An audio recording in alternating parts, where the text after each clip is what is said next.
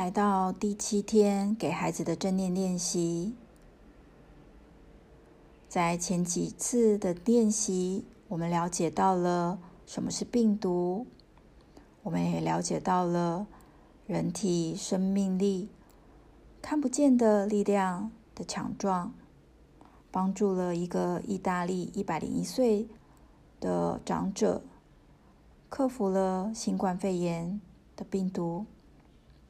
我们也了解到了这个病毒，如果有了担心的想法跟情绪时，就会消耗身体的能量。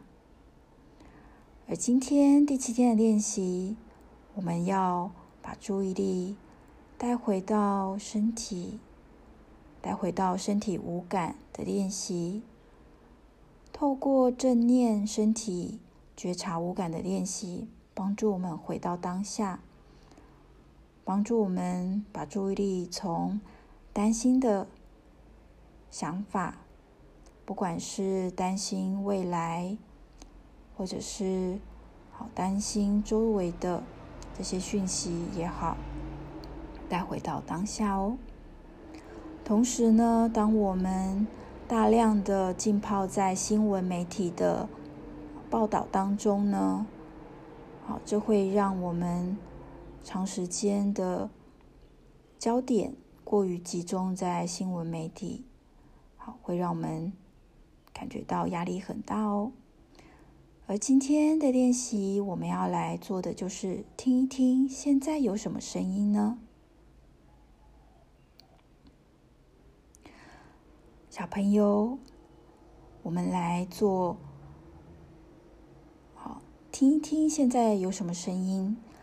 你可以数一数，现在好，除了这个录音档之外，有什么声音？或许是旁边的人走过的声音，或许是车子走过的声音，也或许是妈妈煮饭的声音，又或者是各种任何其他的声音。算一算，现在。出现的声音有没有五种以上呢？哇，真是好惊人哦！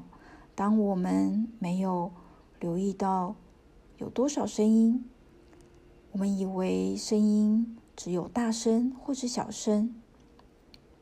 当我们留意到有多少声音呢？我们会发现，原来声音的种类这么的多。声音呢，有各式各样的。呈现，透过观察声音，可以帮助我们把注意力从很聚集在新闻的报道，或者是很聚集在身体感觉到的这个紧绷，或是心情感觉到的紧张，带到比较宽广的这个外在的世界。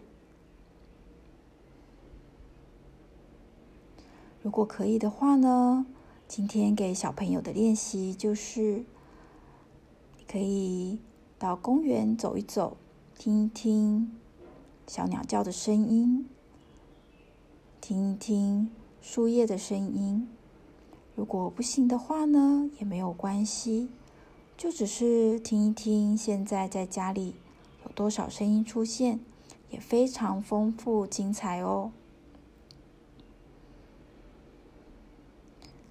同时间，如果还可以的话呢，你也可以留意到声音跟声音出现中间那个简短的安静，可能是车子走过，下一台车子还没来之前有一个简短的安静时间。